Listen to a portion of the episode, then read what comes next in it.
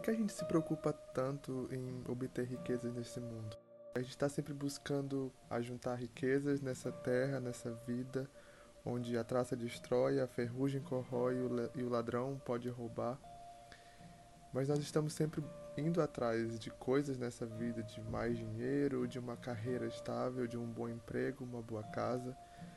E essas coisas não são ruins, mas na verdade a gente acaba perdendo foco no meio da caminhada, no meio do caminho, quando na verdade os nossos olhos deveriam sempre estar fixos na eternidade e nas riquezas que nós iremos encontrar quando finalmente estivermos com Cristo. Esse deveria ser o nosso único e maior anseio. Mas quantas vezes eu já me peguei planejando o futuro, pretendendo ter uma boa vida daqui a alguns anos, quando eu finalmente conquistar isso ou aquilo que eu tanto almejo. Mas eu comecei a me perguntar por que não começar a desfrutar de uma boa vida agora, com aquilo que já temos? A gente perde tanto tempo pensando no que vai obter no futuro, naquilo que vai conquistar nos próximos anos e a gente esquece de desfrutar aquilo que nós temos hoje, nossa família, aquilo que nós fazemos hoje e esquecemos de, de aproveitar e, e nos alegrarmos com aquilo que já, já estamos vivendo agora. E Jesus ele nos oferece muito mais do que simplesmente uma vida boa. Ele nos oferece vida em abundância.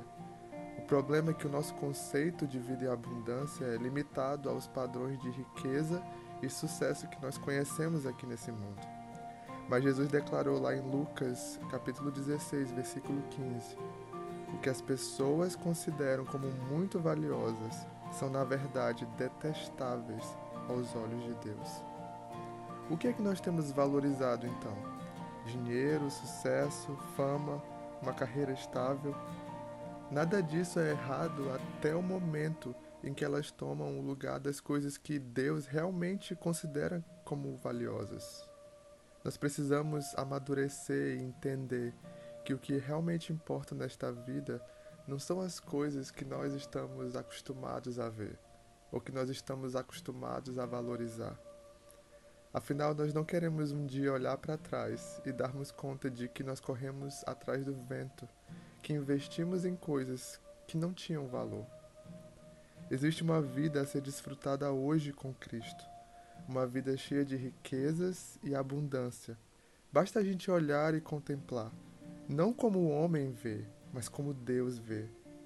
Pois as riquezas deste mundo, elas vão passar, mas a vida abundante de Deus vai durar por toda a eternidade.